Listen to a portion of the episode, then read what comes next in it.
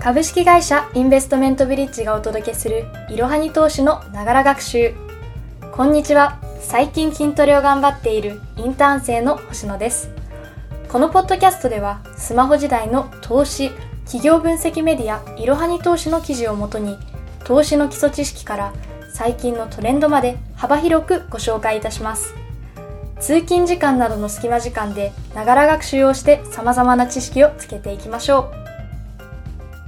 本日は10月9日に開催した投資家向け IR セミナープレミアムブリッジサロンから株式会社インベストメントブリッジ代表取締役社長広島さんのワンポイントコメントグリーンテックの音声を配信いたします。広島社長のお話から投資のヒントを見つけましょう。まあ、先月まではですねあの私と一緒にこの会社を起こしましたあの保坂の方がえー、中心となりまして、まあ、あの、様々なですね、まあ、ブリーチレポートを中心として、から、あの、ゼッピーの井村さんなんかと対談をいたしました。で、えー、先週はですね、えー、弊社の、曽根原がですね、えー、お話をさせていただきました。で、あの、今日からですね、えー、最終まで、えー、今日は私、えー、それから来週はですね、えー、ファンドガレージの大島さんと、私の方が対談をしてでその後にまた私の方がワンポイントをして、えー、最後の締めで、えー、また大島さんの方とですね、えー、対談をするというような予定になってますので、えー、ぜひよろしくお願いをいたします。で、本日はですね、えー、私の方が、ここにありますけども、グリーンテックというですね、えーまあ、皆さんあの、いろいろと聞かれてると思うんですけども、例えば昨日ですね、えー、岸田総理のですね、えー、所信表明がありました。で、あの2050年には、まあ、いわゆるカーボンニュートラルということを実現させますよということ、これ、日本だけじゃないですけども、全世界的な動き、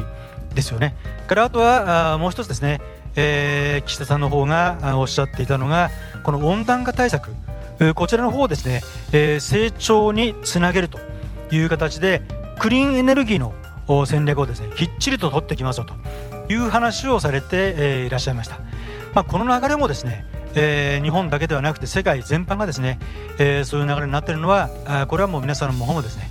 えー、ご承知だというふうに思います。でのこれ結構大きな問題なんですよね。もう本当はもっと前からやっていかなければいけなかったという形なんですけども、ようやく、まあ、このコロナ禍という形もありますけどもですね、えー、これでですね、えー、そういうところを全世界足並みを揃えて、えー、やっていこうと。そうじゃなければですね、えー、いわゆるサステナブルな世の中も訪れない、えー、地球自体が危なくなっていくよということになりますので、これは非常に重要になるんで、まあ、ご参考までに、えー、ちょっと今日はですね、え、私の話を聞いていただければというふうに思っております。で、グリーンテックって言いますとね、まあ、グリーンテックとクリーンテックっていうことになるんですけども、あのまあ、例えばですね、あのここにありますけれども、再生不能資源ってなってますよ。まあ、再生再生可能資源ですね。えー、例えば太陽光もそうですし、風力もそうですし、そういったものがですね、えー、グリーンテックというふうに捉まえている方、非常に多いと思うんですけども、こうなります。えー、いわゆる太陽光とかハイブリッド自動車などの再生不能資源これを利用しないというふうにありますけれども例えばですね太陽光発電なんかの場合には、えー、いわゆるその太陽光発電する前に非常に多くのパネルというものがあこれ使われますよね。これが実はですね、えー、来年ぐらいから大量に廃棄をされていくんですよ。これも非常に大きな、えー、問題になってきます。えー、ということなんで、えー、それもそうですしハイブリッド自動車になりますとね、えー、当然なんですけども EV も使います。それから通常の燃料も使いますよということでハイブリッドという形なんですけどもこれも化石燃料も使いますし、えそれから EV というのは電気を使いますから、えそのじゃあ電気っていうところこれじゃあそもそもどういうものを使っていくのというところもありますので、えこれのところを含めますとねこれは大きな意味で言うとグリーンテックに入るんですけどもちょっと今日はちょっと違う観点で、え私の方はですねえお話をさせていただければというふうに思っています。でグリーンテックが、えカバーする領域は非常に広いですよという形でここに書いてありますけども今日はですねちょっと違う観点というところ。この辺は、えー、皆さんの方にですねお話をしてあなるほどねという形。あこんなこともあるんだという形。で僕もそうなんですけども、まあ、いろんなことを学ぶというのがですね、え、私非常に好きなんですよね。でこういう興味を持っていくことによって、えー、新しい分野、えこういう企業が出てくると。いう形になりますので、えー、ぜひご参考にしていただきたいというふうに思います。で当然ですけども例えばあもう数十年前ですねもう、えー、京都議定書ありましたよね。まあ、れ日本がやったんですけども結果的に言うと中国含めてこの辺のところはですね、えー、乗ってこなかったというところで、えー、パリの議定書のところをですね、えー、みんな OK になったというところがありますけどももう世の中の流れもうここにあります脱炭素社会を実現するに向かって世界でですね、えー、グリーンテックには非常に注目してますよと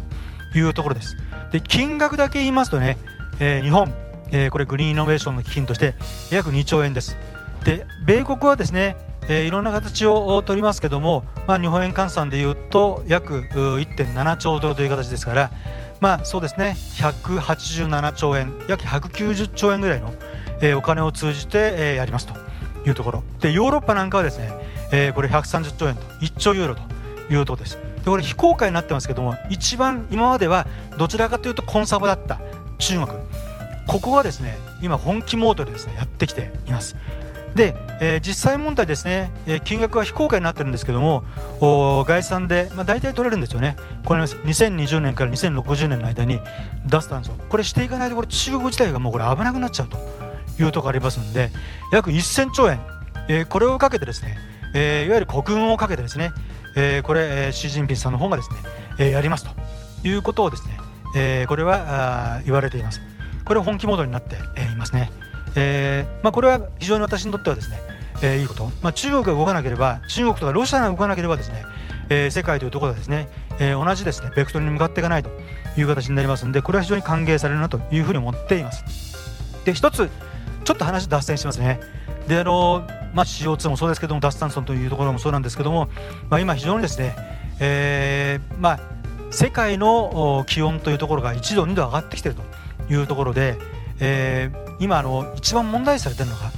これあのロシアの永久凍土。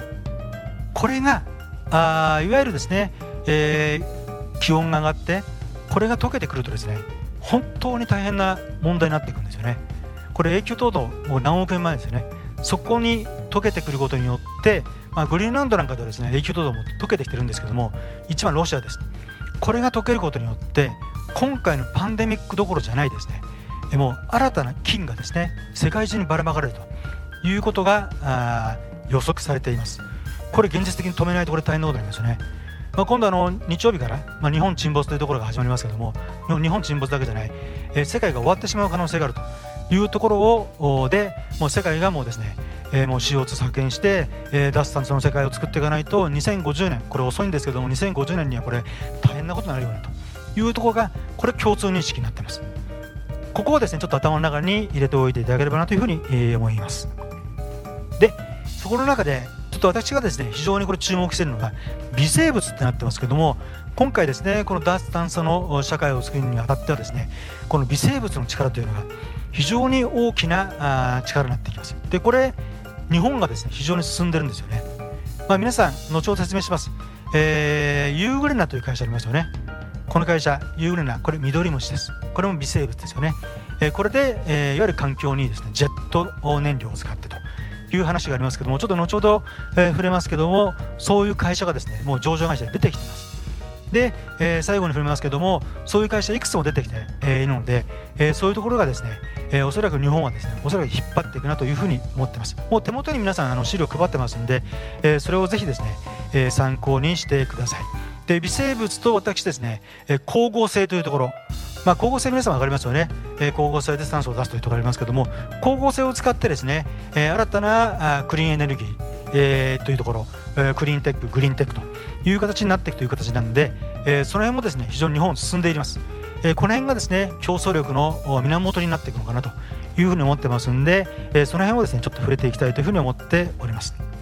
で微生物という形になりますとやっぱりバイオ産業の、成長性どうなのというところでこれはちょっとですね、え、経産省それからちょっとうちの会社がですね、え、数字の方ですね。若干経産省の数字をもとにですね、え、ちょっとコンサバティブに作っています。で CAGR というところでいうと年間で大体このぐらいのですね、えー、成長率があるのかなというところなんですけども実際問題はですねもっと早いと思います。えこれ以上ですね、えー、これ日本国内だけですよまあ2026年にはそこで3.3兆円と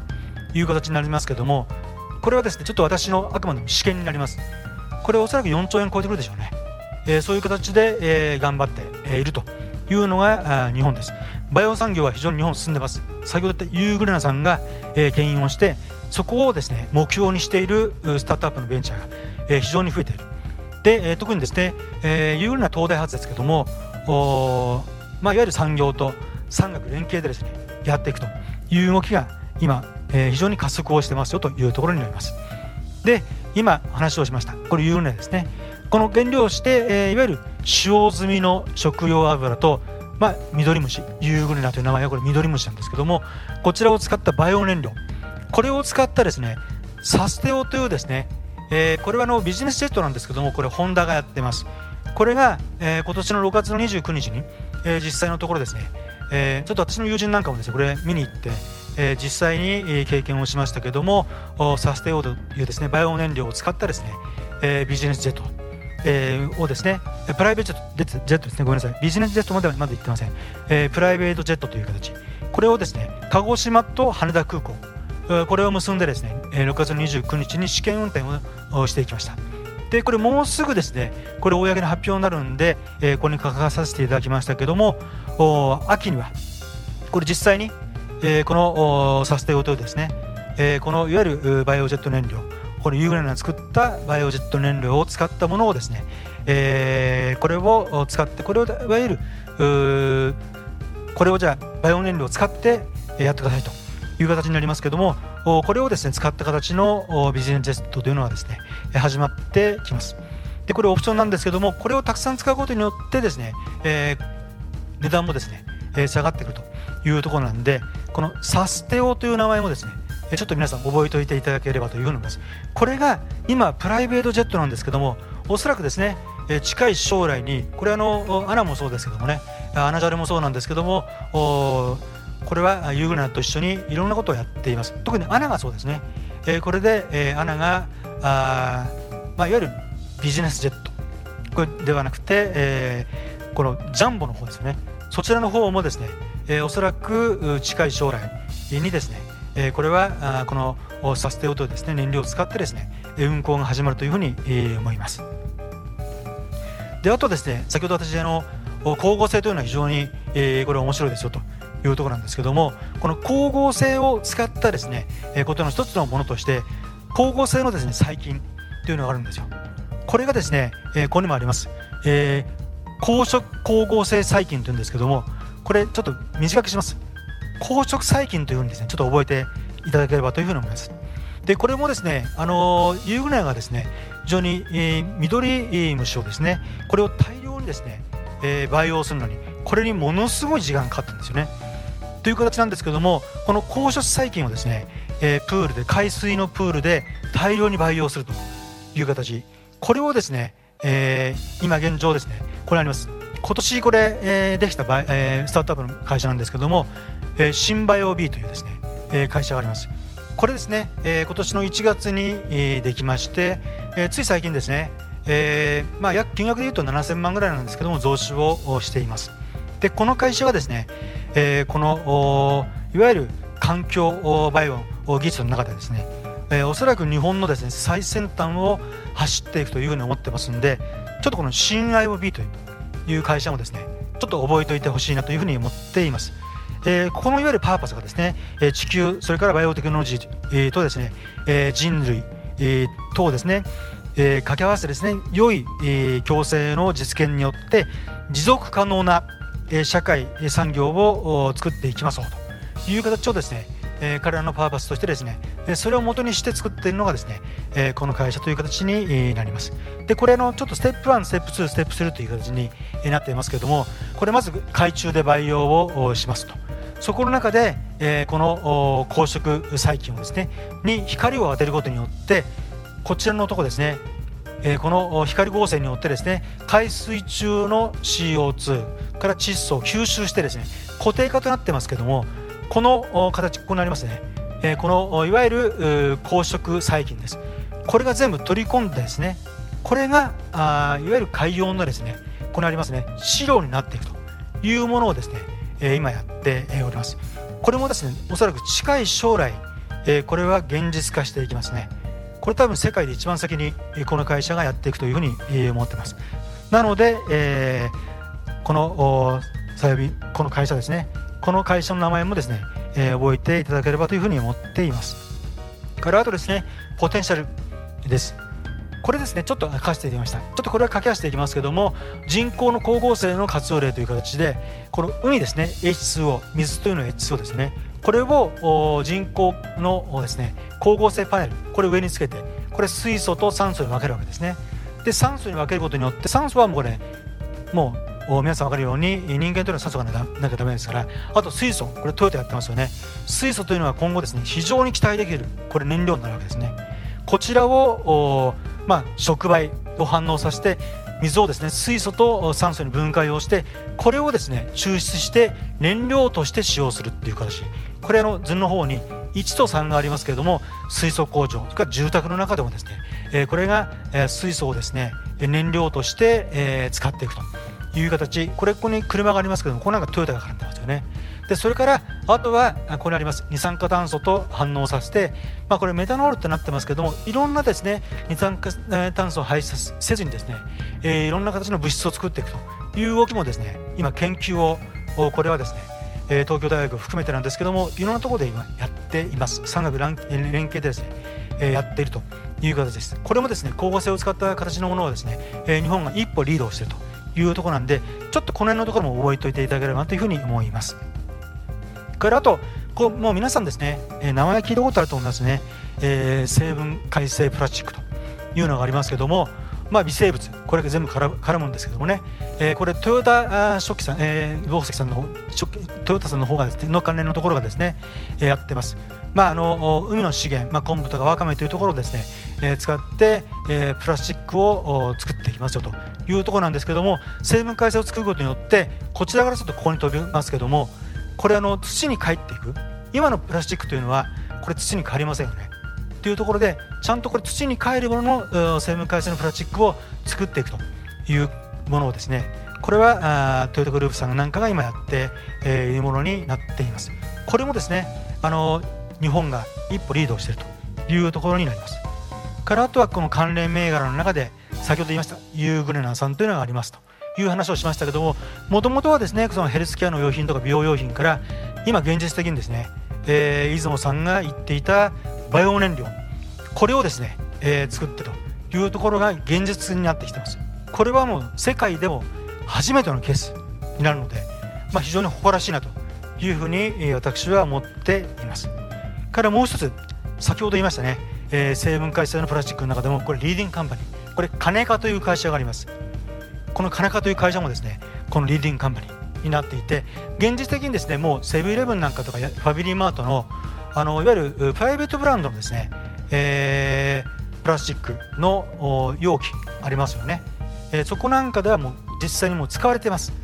これはもう完全に使われているんで、えー、このそこをですねリードしているのは金川さんという会社になります。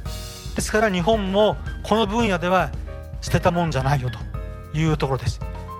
この辺がですね、えー、非常に進んでいるところなんでこの辺のところを応用してですねもっともっと進んでいって特に僕が非常に期待しているのは日本のスタートアップこれ今非常に実力があるですね、えー、スタートアップの企業というのはですねどんどん出てきてます。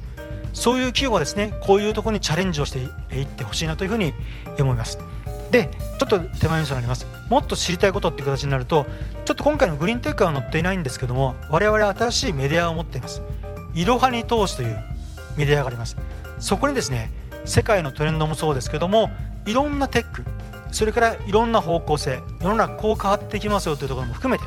これ皆さん方に分かりやすく説明をしていますんでぜひですねこのいろはに投資というところこれを見ていただければなというふうに思います。よろしくお願いをいたしますいかがだったでしょうか？このように投資初心者の方にも役立つプレミアムブリッジサロンは明日もライブ配信いたします。説明欄記載の URL よりぜひご覧ください。本日も最後までご視聴いただきありがとうございました。ぜひこの番組への登録と評価をお願いいたします。ポッドキャストのほか公式 LINE アカウント、Twitter、Instagram、Facebook と各種 SNS においても投稿しているので、そちらのフォローもよろしくお願いいたします。ローマ字でアットいろはに投資です。また、株式会社インベストメントブリッジは、個人投資家向けの IR 企業情報サイト、ブリッジサロンも運営しています。こちらも説明欄記載の URL よりぜひご覧ください。